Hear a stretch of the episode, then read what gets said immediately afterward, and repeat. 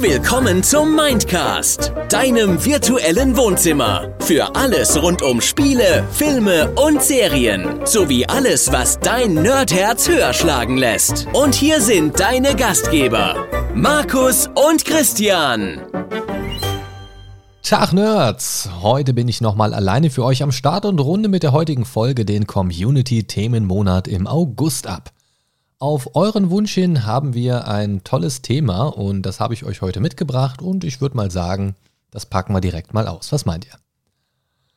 Heute soll es nämlich um Bücher gehen, aber nicht nur um Bücher allgemein, sondern um Spiele, die ja so im weitesten Sinne auf Büchern basieren oder zumindest stark davon inspiriert wurden. Zu jedem der Titel versuche ich dann jetzt gleich mal kurz Stellung zu nehmen, wo der Bezug jetzt zwischen Spiel und Buch besteht aber auch wie ich das jeweilige Spiel finde und ob ich dadurch vielleicht sogar Lust hätte, das Buch zu lesen. Das machen wir so rum, weil ich leider die meisten Buchvorlagen tatsächlich gar nicht kenne. Bei dem einen oder anderen habe ich die zwar schon auf meiner Liste, sie irgendwann mal zu lesen oder habe die Bücher auch schon ähm, und manche davon habe ich vielleicht schon mal angelesen oder kenne sie auch. Aber dazu kommen wir gleich mehr.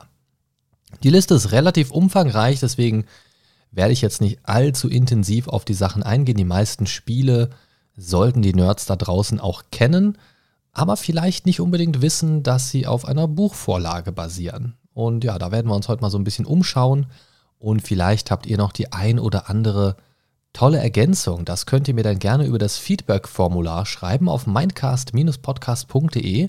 Da könnt ihr dann zum Beispiel schreiben, welche Buchvorlagen und Spiele ihr aus dieser Liste oder darüber hinaus kennt oder auch eine eigene Wertung hinterlassen. Also irgendwie, das finde ich total gut umgesetzt, weil oder finde ich schlecht umgesetzt, weil. Ähm, ja, so eine kleine Begründung wäre natürlich immer ganz cool. Genau. Ja, ich würde sagen, wir fangen direkt mal an und äh, da habe ich mir direkt einen absoluten Klassiker herausgesucht, von dem die meisten auch wirklich wissen sollten, dass es auf einem Buch basiert oder einer Buchreihe. Und zwar handelt es sich um einen Klassiker, der sich in den letzten Jahren zu einem absoluten Favoriten in der Gaming-Community entwickelt hat und das schon seit einigen Jahren, aber diese Faszination ist bis heute nicht wirklich abgeflaut.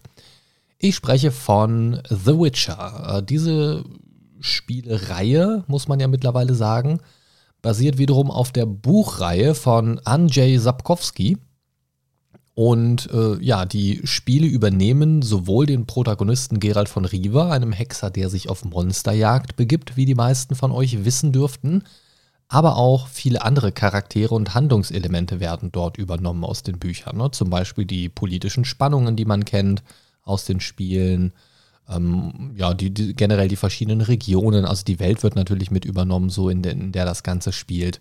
Und es ist relativ nah dran an den Büchern, würde ich jetzt mal behaupten. Und nicht zuletzt durch den Erfolg der Spielereihe dürfte auch dann die Netflix-Adaption in Serienform möglich geworden sein. Jetzt habe ich natürlich gerade ganz unvorsichtig gesagt, die Spiele sind relativ nah an den Büchern, soweit ich weiß. Natürlich nicht ganz detailgetreu. Ähm, auch die Serie ist nicht ganz äh, detailgetreu. Ähm, beides hat so ein bisschen Unterschiede zu den Büchern. Die ja, ich sag mal, das kleine Fünkchen kreative Freiheit, was dann manchmal bei Adaptionen auch nötig und sinnvoll ist, um Sachen dann auch auf ein anderes Medium übertragen zu können. Ähm, ich habe die Bücher tatsächlich nicht gelesen von The Witcher, ähm, bin aber tatsächlich sehr neugierig darauf, weil ich die Spiele sehr mag und generell die Spielwelt und die ganze Mythologie in dieser Welt mit den Kreaturen und so weiter sehr interessant finde.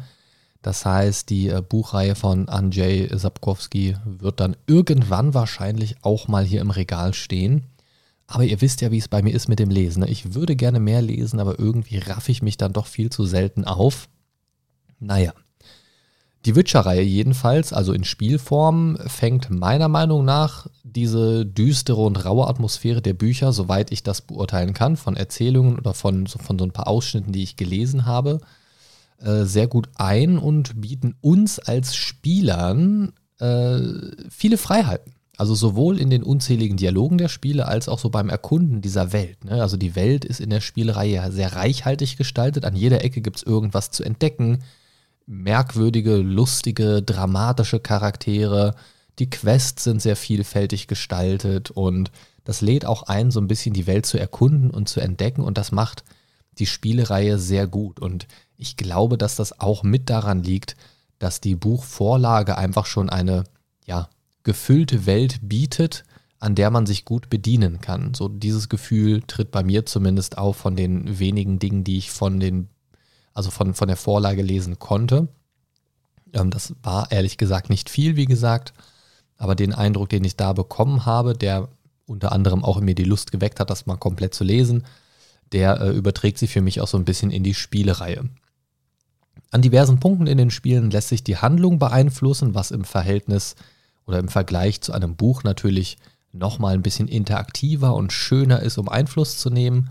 Und vermutlich ist es so ein bisschen der Gesamteindruck dieser genannten Faktoren, der die Spielereihe dann eben auch so gelungen macht. Also zum einen die sehr gelungene Buchvorlage, ist ja auch eine sehr beliebte Vorlage tatsächlich. Ähm, und dann eben die einzelnen Faktoren wie kreative Freiheit und die Möglichkeiten, noch tiefer in diese bestehende Welt einzutauchen, die man vielleicht schon aus den Büchern kennt und liebt und dann eben dort auch ein interaktiver Teil zu sein, also das Ganze noch zu beeinflussen. Das ist natürlich dann schön. Ja, eine weitere bekannte Adaption einer Buchvorlage ist, äh, das dürften auch die meisten wissen, denke ich, Metro 2033. Ja, das ist ähm, ein Spiel, welches auf dem gleichnamigen Buch von Dmitri Glukowski basiert. Ähm, entschuldigt bitte die Aussprache. Dort werden nämlich sowohl die bekannten Charaktere als auch diese dort ausführlich beschriebene postapokalyptische Welt übernommen. Das heißt, es ist Postapokalypse, die Welt ist im Eimer und es gibt äh, so eine Handvoll Überlebende gefühlt, die sich da so ein bisschen ähm, durchschlägt, mehr oder weniger erfolgreich. Die Buchvorlage kenne ich leider tatsächlich nicht. Ähm, ja, ist ein bisschen schade, weil ich finde auch da das, was man im Spiel erlebt, wirkt einfach schon sehr, sehr stimmig. Aus dem Grund kann ich aber die Umsetzung nicht wirklich beurteilen. Beim Spielen selbst bekommt man jedoch schon, finde ich, ein ziemlich gutes Gefühl für diese düstere, dreckige und ja, immer irgendwie etwas hoffnungslose Lebensweise der Charaktere, die sich da ja so, ja, so hauptsächlich in den Tunneln der Moskauer U-Bahn rumschlagen und man kriegt auch so ein gutes Gefühl für dieses Gemeinschaftsding, was die da haben. Ne? So dieses Zusammenhalten, sich gegenseitig unterstützen, unter die Arme greifen. Und ähm, das ist so ein Gruppengefühl, welches unter diesen Überlebenden dort natürlich herrscht, weil ohne würden sie untergehen.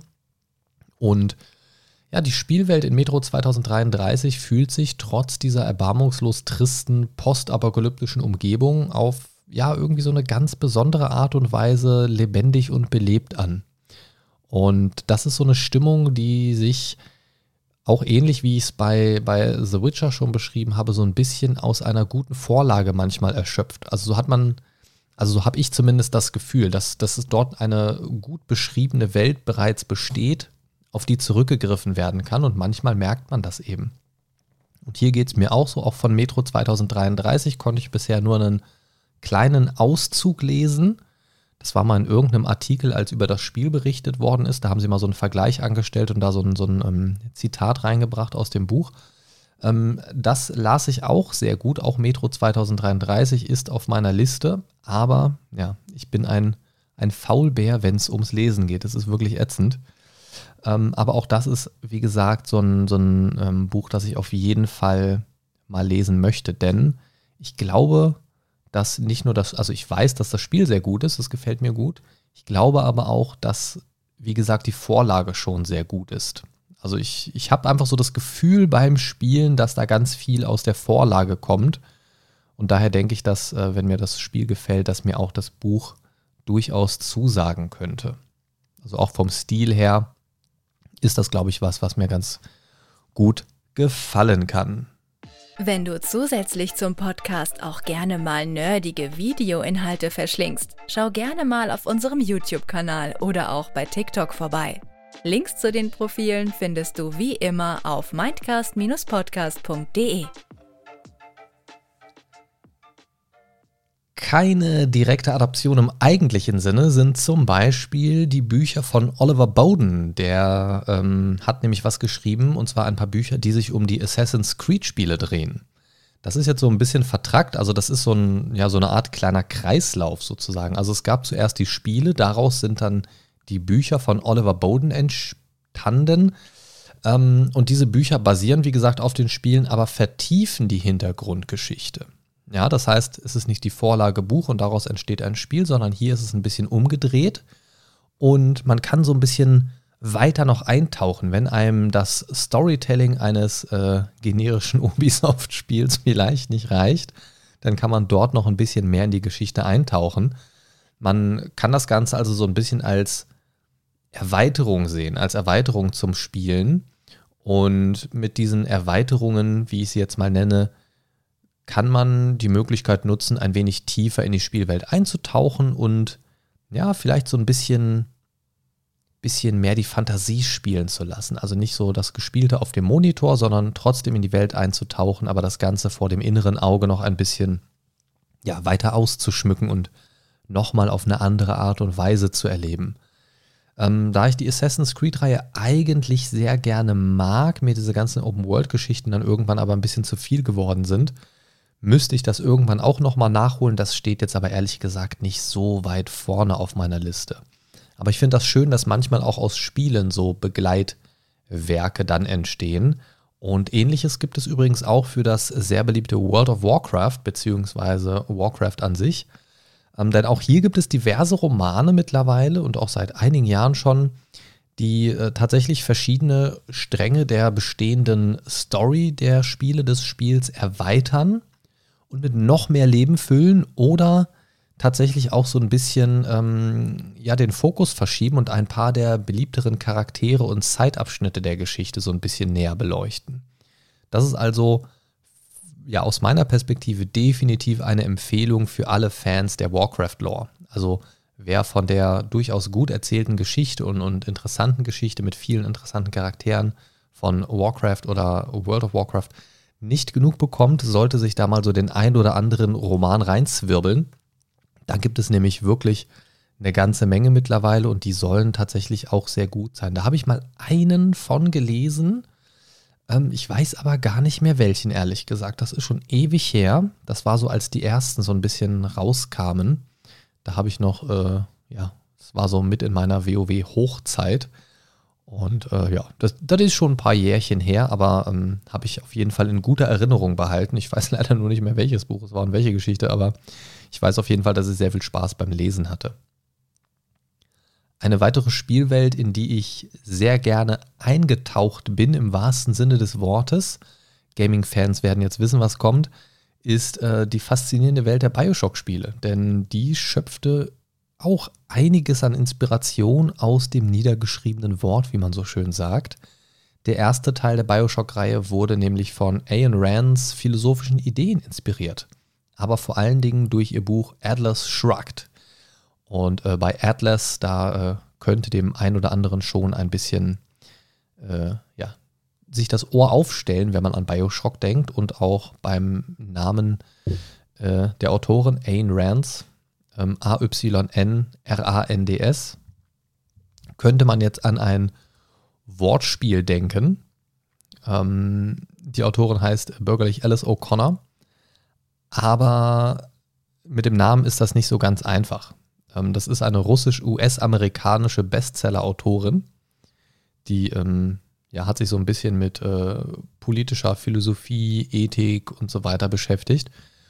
Und das passt natürlich genau in dieses Bioshock-Universum rein. Und ähm, das ist ein spannendes Thema, weil die Welt von Bioshock oder die Welten von Bioshock ja auch sehr ja, politisch, philosophisch, ja, nicht nur angehaucht, sondern wirklich durchnässt sind im wahrsten Sinne des Wortes. Und wenn euch also der Stil und diese philosophischen Fragen des Spiels, also vor allen Dingen des ersten Teils, gefällt, der könnte da vielleicht fündig werden und vielleicht noch so ein bisschen Futter finden. Also das ist jetzt natürlich thematisch nicht auf Gaming angelehnt, das Buch oder so. Da geht es auch nicht um die Charaktere aus dem Buch, aber ihr äh, werdet dort eine, ähm, ich, ich sag mal, die ein oder andere Parallele finden, sage ich mal, und vielleicht dann auch so die ein oder andere Idee im Spiel ein bisschen besser verstehen oder lernen sie ein bisschen zu hinterfragen.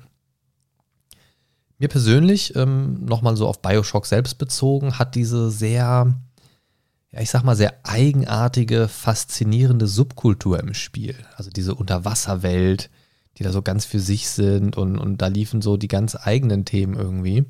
Das, das hat mich immer sehr gut abgeholt und der, also ganz speziell der erste Teil hat mich von Anfang an in seinen Bann gezogen. Also allein dieses Intro, was man dann spielt, so dieser ganze Einstieg ins Spiel, das ist so verdammt stimmungsvoll gemacht.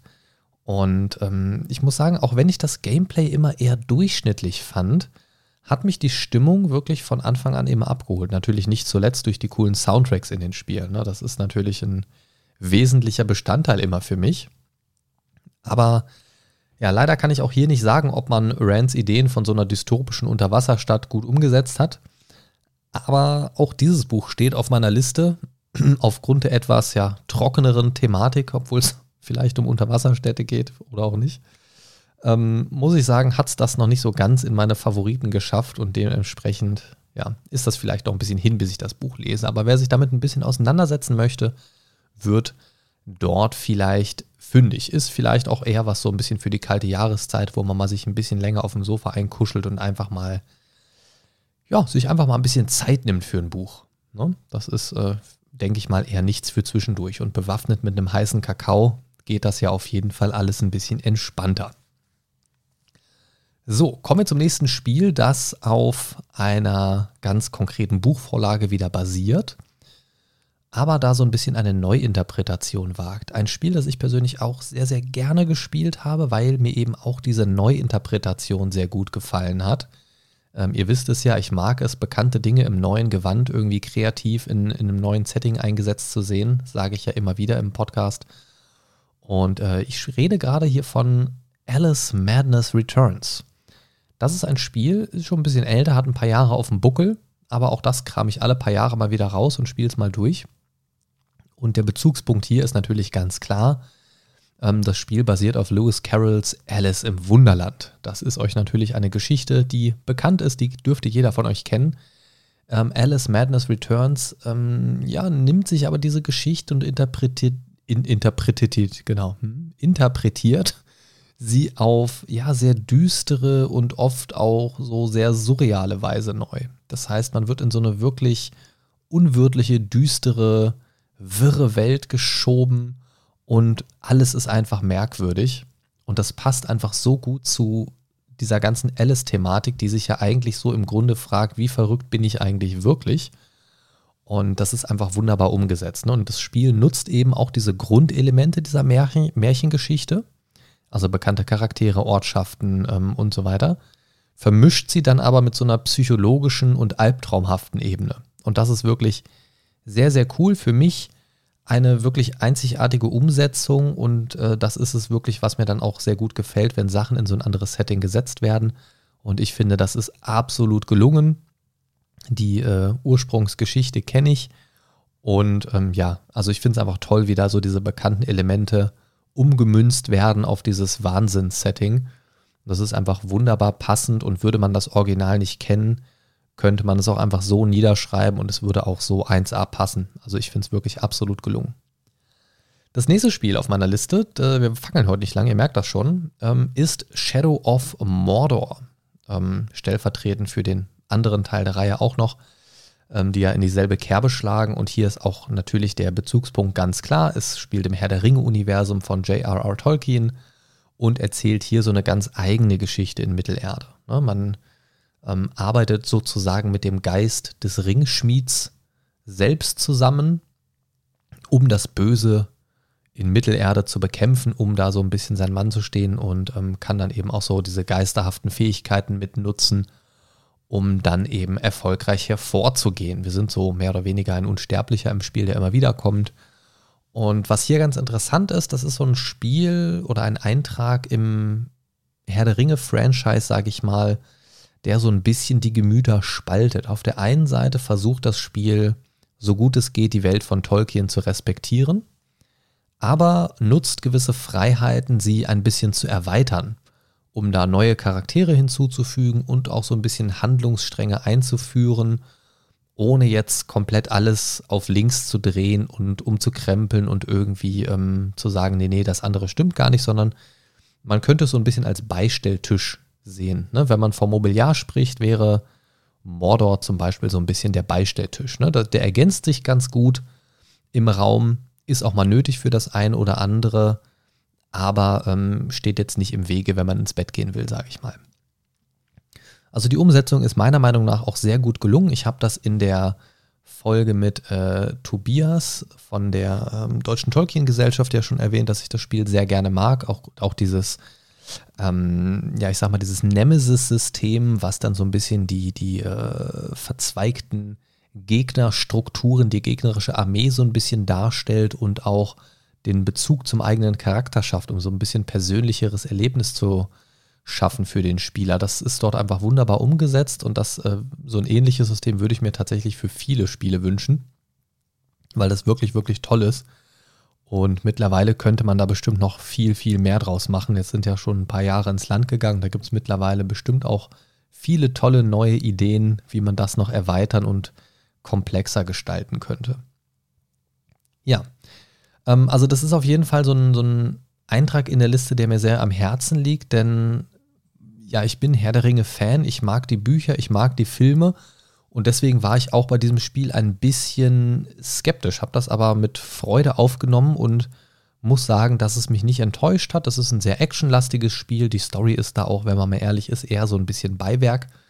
Aber sie fügt sich auf jeden Fall ganz gut ein und ich fühle mich da auf jeden Fall, als wäre ich so in einem Herr der Ringe-Spiel auch unterwegs. Also von daher meiner Meinung nach eine sehr, sehr gute Umsetzung. Wobei man sagen muss, dass einige Tolkien-Puristen da vielleicht auch ein bisschen kontra gehen könnten. Also weil das vielleicht auch nicht hier und da mal ein bisschen weit sich vom Original entfernt. Also ich sage nur Stichwort Kankra ähm, für die Leute, die das Spiel kennen. Ähm, deswegen, ja, ne, muss man so ein bisschen wissen, aber wenn man sich darauf einlässt, kann man da auf jeden Fall ein solides Spiel im Herr der Ringe-Universum bekommen.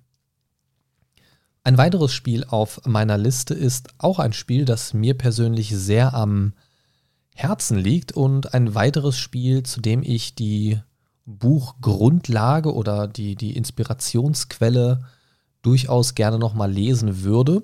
Aber auch hier wieder bekanntes Problem. Ich bin ein Faultier, was das Lesen angeht. Und zwar spreche ich jetzt hier von Stalker Shadow of Chernobyl. Ähm, auch eine mehr teilige Reihe mittlerweile und ein Reboot oder wie auch immer ein Soft-Reboot, Stalker 2, soll ja jetzt irgendwann in nicht allzu ferner Zukunft erscheinen. Wobei man jetzt von der Gamescom ja erst Berichte gehört hat, dass die dort gezeigte Demo eher so lala und nur so halb präsentabel gewesen sein soll.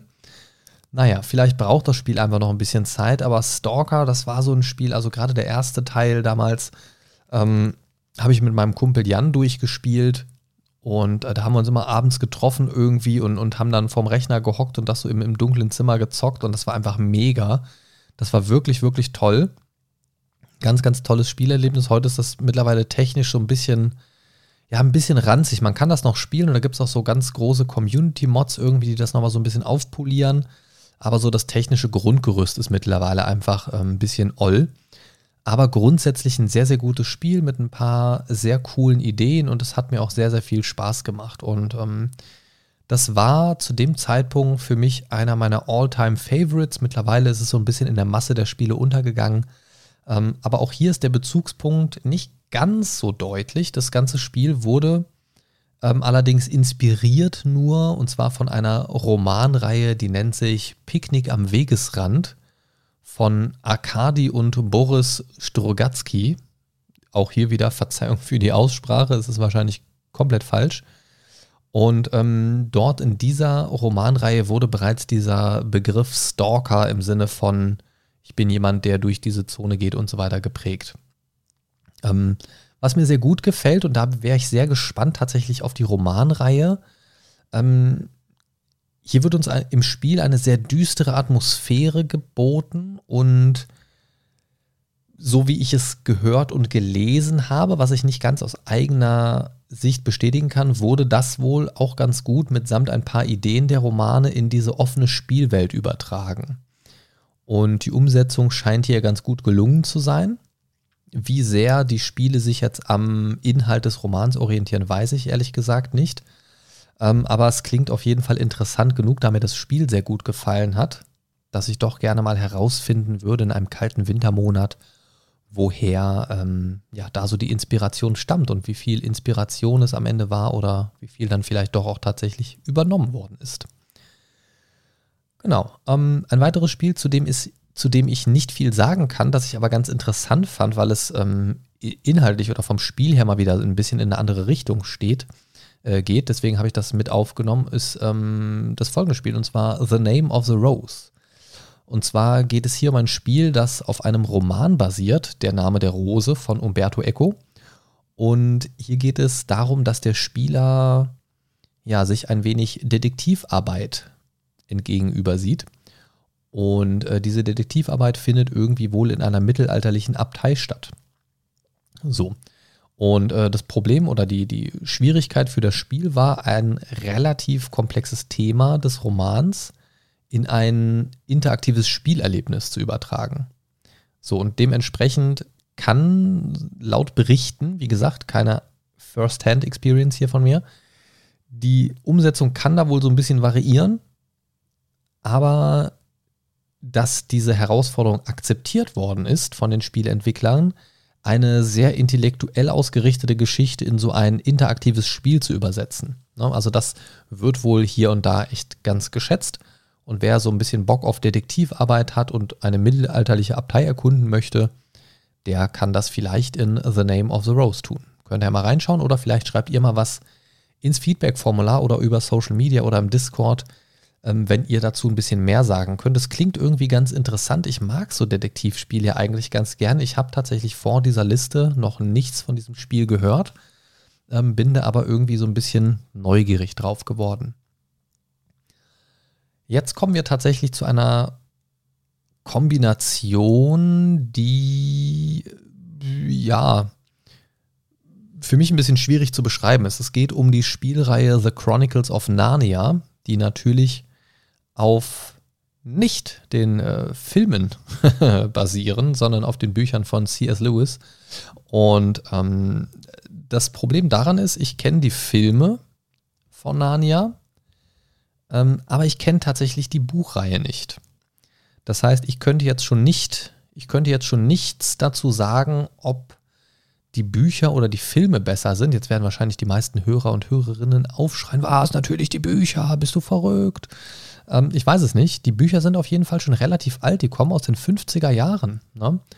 Also ähm, 1951, nee, 1950, 51, 52, 53, 54, 55 und 56 sind die Narnia-Bücher entstanden, also von 1950 bis 1960, äh, 56, Entschuldigung, sind die Bücher von C.S. Lewis veröffentlicht worden, also schon ein bisschen älter.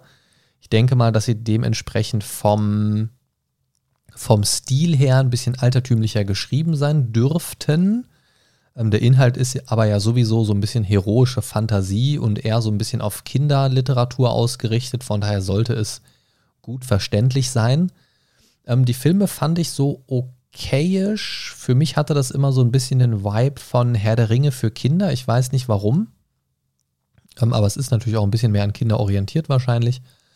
Ähm, grundsätzlich, ja, war für mich okay. Die Spiele habe ich nie gespielt. Von daher ist es für mich tatsächlich hier in der Liste so ein bisschen verdrehte Welt, weil ich sonst meistens die Spiele kenne, aber die Bücher nicht. Hier ist es tatsächlich so, dass ich ein Buch mal angefangen habe zu lesen, aber da überhaupt gar keine Erinnerung mehr dran habe. Ich weiß nur, dass ich es mal angefangen habe. Ähm, und die Filme so okayisch für mich waren. Deswegen habe ich da jetzt nicht so wirklich den persönlichen Bezug zu. Mal kurz einen Schluck trinken. Stay hydrated. Ähm, ja, ähm, ja, was getrunken und trocknen halt. Super, wie habe ich das denn geschafft? Naja, jedenfalls ist diese Spielreihe und auch die Buchreihe so ein bisschen an mir vorbeigegangen, aber ich weiß, dass es da draußen den einen oder anderen Fan gibt. Von daher freut ihr euch vielleicht, dass auch diese Reihe es hier in diese Liste geschafft hat. Ich weiß auf jeden Fall, und, und das merkt man ja auch den Filmen an, und dazu kann ich ja zumindest ein bisschen was sagen, dass das auch eine relativ ausgestaltete Welt ist, wo relativ viel drin passiert. Und ähm, wer sich an sowas interessiert, gerade so längere Buchreihen, wo es ein bisschen was zu tun gibt, was das Lesen angeht, der hat hier vielleicht auch was für sich gefunden. Und ähm, vielleicht auch nur, um eine weitere Buchreihe als Kollektion im Regal stehen zu haben. Auch da gibt es ja Sammler, denen es tatsächlich dann weniger ums Lesen geht, sondern eher um die schönen Buchrücken. Und mittlerweile sind ja auch sehr in diese Farbschnitte, wo man die Bücher scheinbar irgendwie falsch rum ins Regal stellt. Keine Ahnung. Mein Ding ist es nicht. Ja, ansonsten ähm, soll es wohl so sein, dass die, oh Gott, Entschuldigung, dass die äh, Umsetzung ganz gut gelungen ist, aber wohl so ein bisschen von Spiel zu Spiel auch variiert. Aber ich denke mal, das ist gerade normal, wenn über mehrere Jahre verschiedene Spiele zu einer längeren Reihe irgendwie entstehen, dann äh, darf da die Qualität durchaus auch mal ein bisschen variieren. Das kann man dann, glaube ich, manchmal nicht vermeiden. Das nächste Spiel auf meiner Liste ist eine Spielreihe, die einen besonderen Platz in meinem Herzen hat und immer auch irgendwie einen besonderen Platz haben wird, weil sehr, sehr viele Stunden meines Lebens in diese Spiele versenkt worden sind und wahrscheinlich bei zukünftigen Teilen sich das auch nicht ändern wird. Und zwar geht es um die The Elder Scrolls Reihe und ja, das ist so eine Hassliebe manchmal. Ne? Die Elder Scrolls Spiele sind halt so die äh, typischen Bethesda Rollenspiele, Gerade ähm, Morrowind, Skyrim und Oblivion sind ja bekannt dafür, sage ich mal, in einem katastrophalen Zustand released zu werden, über Jahre noch ausgeschlachtet zu werden und eigentlich sind sie nur überlebensfähig durch die großartige Modding-Community. Aber nichtsdestotrotz haben die Entwickler uns dort eine tolle Spielwelt oder mehrere Spielwelten oder Areale einer großen Spielwelt präsentiert, die man im Laufe der Jahre nach und nach kennenlernen durfte und dafür kann man ganz dankbar sein. Jetzt fragt ihr euch bestimmt als Elder Scrolls-Fan, wo ist denn da der Bezug? Auf was basiert das denn? Das basiert jetzt auf nichts Konkretem. Das ist jetzt mehr so ein etwas lockererer Bezugspunkt. Und ähm, zwar sind hier einfach deutlich, wenn man das spielt und wenn man sich verschiedene Quests, Gebiete, Charaktere und, und verschiedene Inhalte anschaut, dass dort sich an diversen literarischen Einflüssen gelabt wurde. Ja, also ganz klar sind so Bezüge zu Tolkien und Lovecraft zu sehen in der einen oder anderen Region oder auch beim Monsterdesign und so weiter. Ähm, was man aber sagen muss, ist, dass die Spiele an sich eine sehr reiche Geschichte und auch da sind die Vorlagen natürlich ein, ein tolles Beispiel für eine reiche Geschichte und eine, eine vielfältige Lore auch anbieten und, und sich da über die Jahre auch sehr weiterentwickelt haben.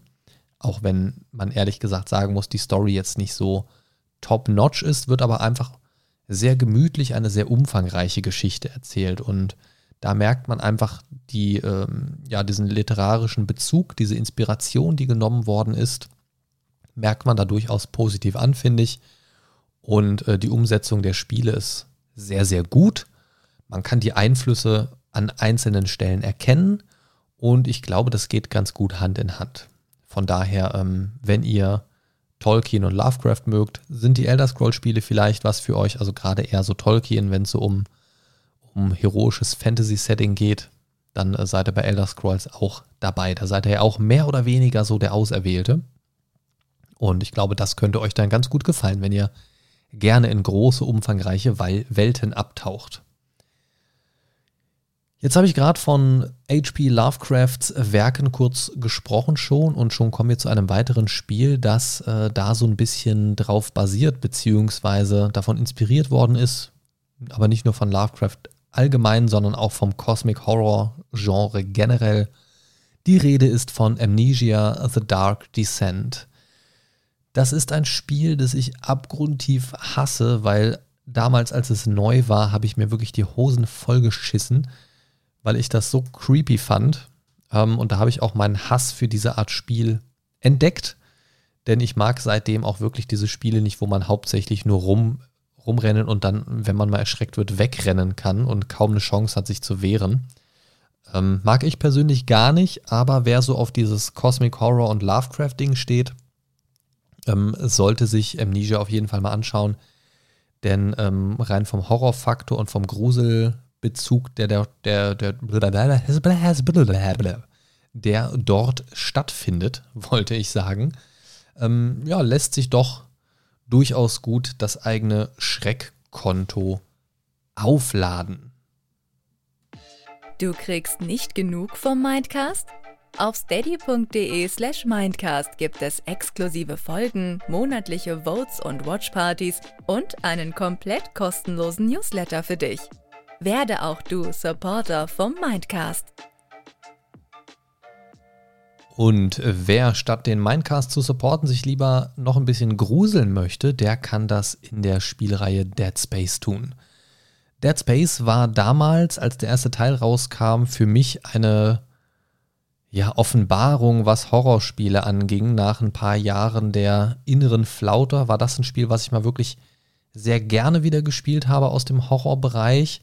Unter anderem, weil es auch so brachial war. Ne? Also die, die Kampfsituationen und, und die Auseinandersetzung mit diesen Kreaturen, denen man dort begegnet, die war einfach so brachial in Szene gesetzt und akustisch war das Spiel auch sehr gut umgesetzt, sodass ich da wirklich meine wahre Freude dran hatte.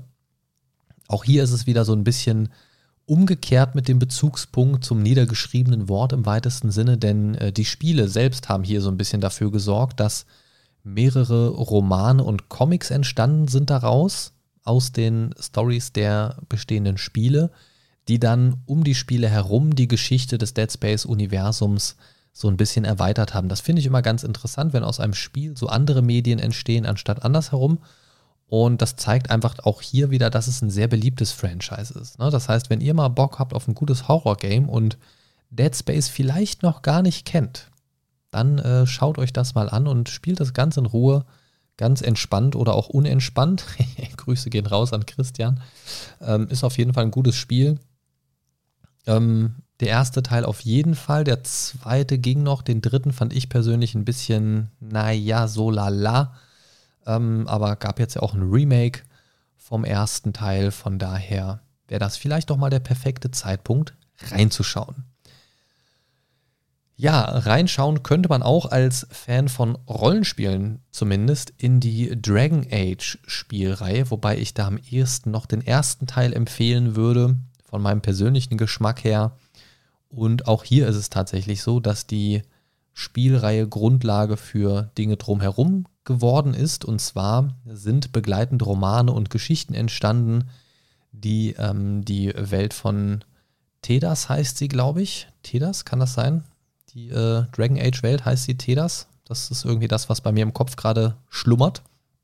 Ähm, die diese Welt, wie gesagt, einfach noch so ein bisschen erweitern und ja, diverse Einblicke in diese Welt noch vertiefen können. Also wer Lust hat, da so ein bisschen einzutauchen und vielleicht damals schon von den Spielen nicht genug bekommen hat, hätte dann hier über Begleitromane die Möglichkeit, nochmal in eine geliebte Welt einzutauchen.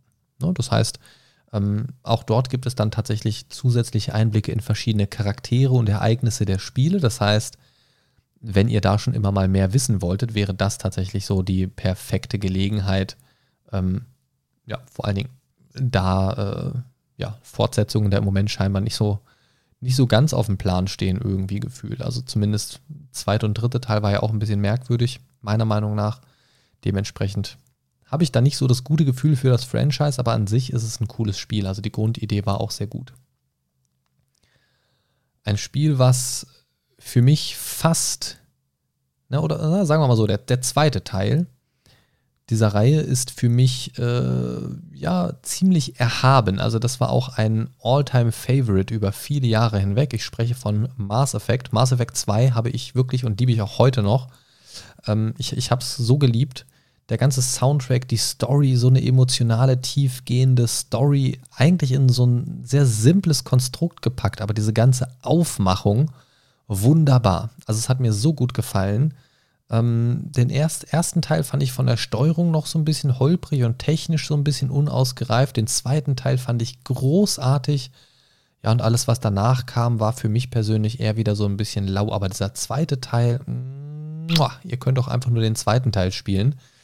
Ähm, habt ihr meiner Meinung nach nichts mit verloren, aber alles gewonnen. Ein sehr, sehr gutes Spiel, wirklich. Sehr, sehr, sehr, sehr gut. Ähm, eins der wenigen Spiele, wo ich tatsächlich ähm, in ein, zwei Szenen durchaus mal ein bisschen ein feuchtes Auge hatte, weil das wirklich so emotional und so schön in Szene gesetzt war und ich tatsächlich auch während des Spielens eine sehr gute Verbindung, so eine emotionale Verbindung zu den Charakteren aufgebaut habe. Und das ist tatsächlich sehr, sehr selten. So, ich trinke noch mal kurz einen Schluck hier und dann geht es weiter mit ja, mit ein bisschen was Dystopischem wieder. Ihr könnt euch schon mal darauf freuen. So, pass auf, ihr äh, könnt jetzt alle mal selber ein Getränk mitnehmen. Auch ihr müsst hydriert bleiben, ja? Ihr, müsst, ihr müsst euch innerlich befeuchten, ihr Lieben. Achtung, wir machen alle zusammen. Eins, zwei, drei.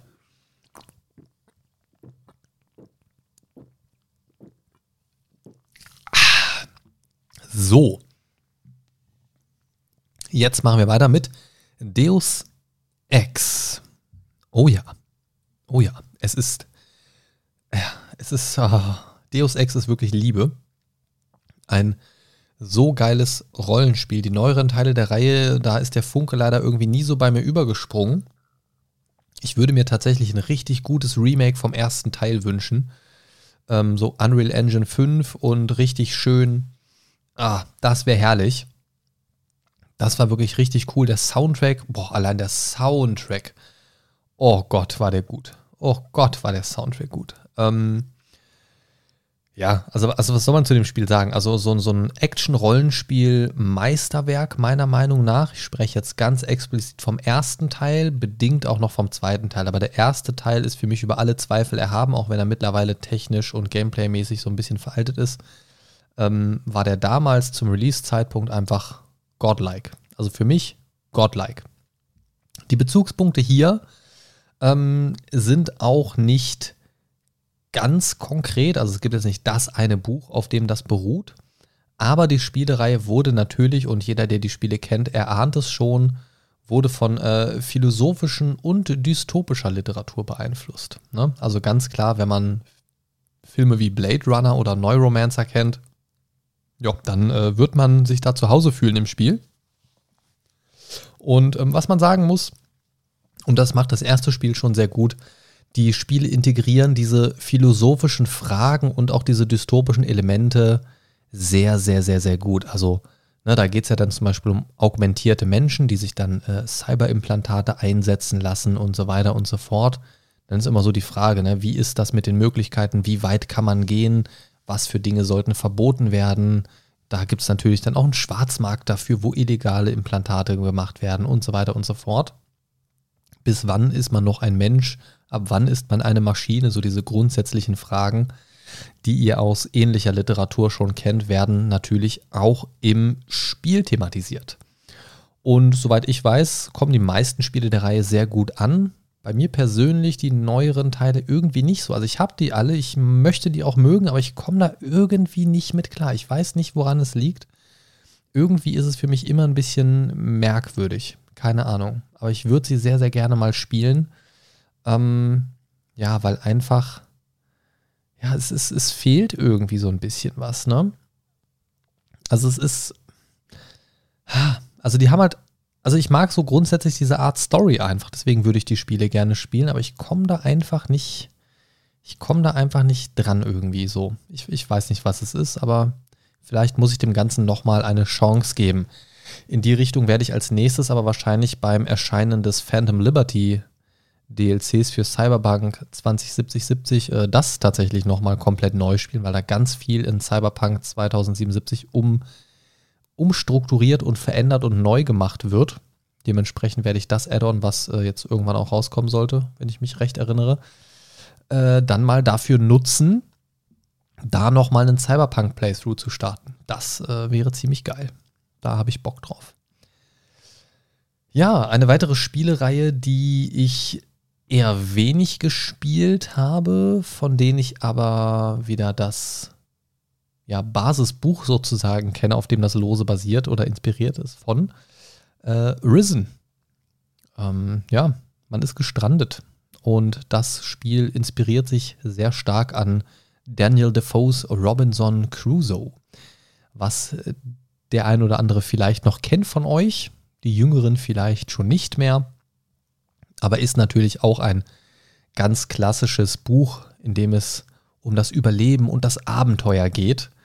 Und ja, die Risen-Spiele integrieren diese Ideen quasi des gestrandeten Einzelnen, des Protagonisten der Geschichte und bieten hier den Spielern eine offene Welt mit erkundbaren Inseln und diversen Herausforderungen.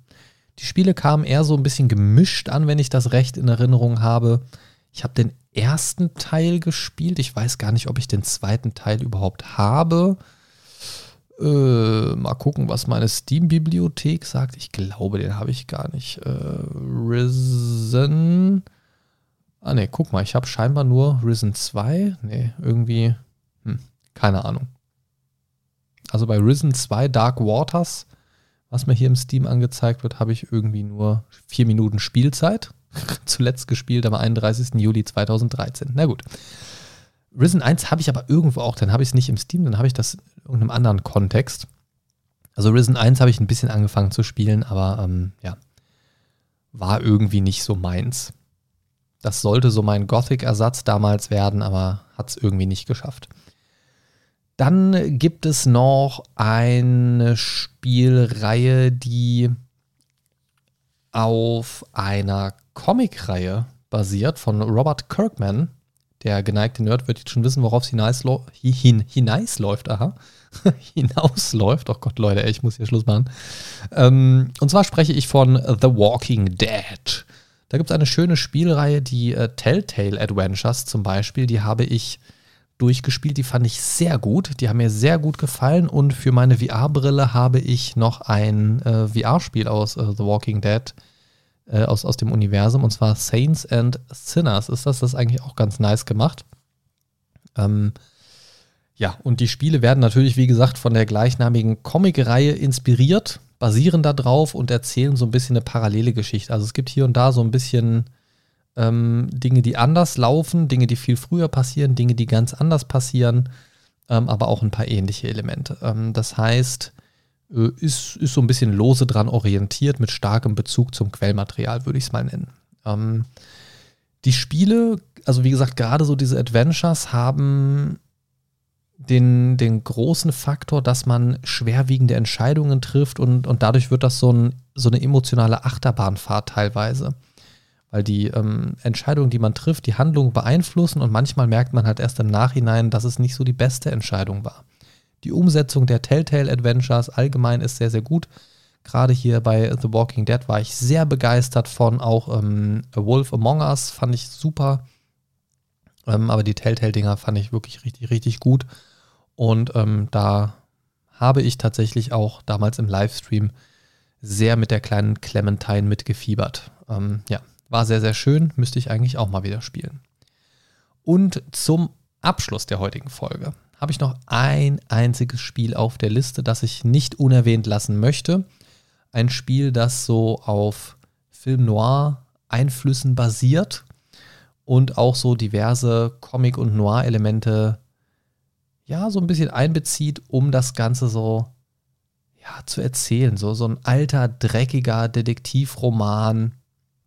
So ein bisschen im, im Stil von Sin City auch, dass er auch in eine ähnliche Richtung schlägt. Also so Film noir-technisch.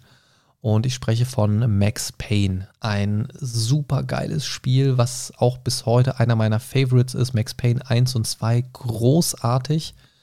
Auch da würde ich mir mal ein richtig geiles Remake von wünschen, das es schafft, diese düstere, ja, hoffnungslose Stimmung von damals einzufangen, auch mit dem Soundtrack, das war damals wirklich großartig. Ähm, und diese, diese, ja, Einflüsse der Noir-Filme und, und Schriftliteratur gemischt mit so diesen, diesen dreckigen Detektivgeschichten das äh, hat schon sehr, sehr gut funktioniert für Max Payne. Max Payne 3 war irgendwie merkwürdig. Das hat für mich überhaupt nicht zur Spielreihe gepasst, persönlich, aber Max Payne 1 und 2 immer einen Platz in meinem Herzen. Und jetzt würde mich abschließend tatsächlich nur noch interessieren, was äh, sind denn eure liebsten Spiele, die auf Büchern basieren und warum? Oder vielleicht auch totale Negativbeispiele, wo es ein Buch gab, wo die Umsetzung als Spiel totale Grütze war oder auch andersrum, vielleicht eine Spielereihe, aus denen Bücher entstanden sind, die aber überhaupt nicht damit mithalten konnten und dann nicht das Erlebnis geboten haben, was ihr euch erhofft habt. Teilt mir gerne mal mit.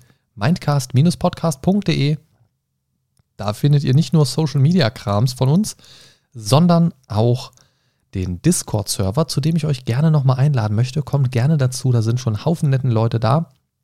Wir suchen untereinander mal Mitspieler für kleine Spielsessions, quatschen abends mal im Discord.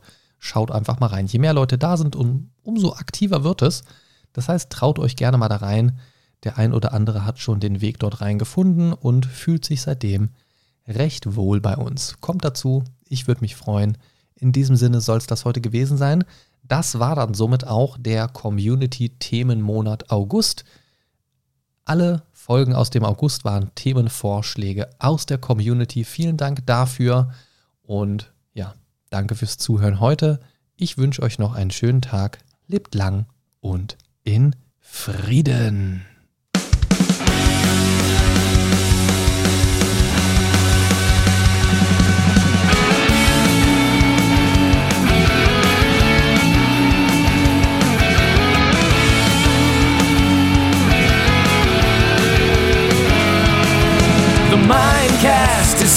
To save your day. Games, movies, and more for geeks and nerds. Your favorite podcast ever. The Mind Stalker is on his way. The Mindcast is here to save the day. The Mind Stalker is on his way. Talking about things the Mindcast way.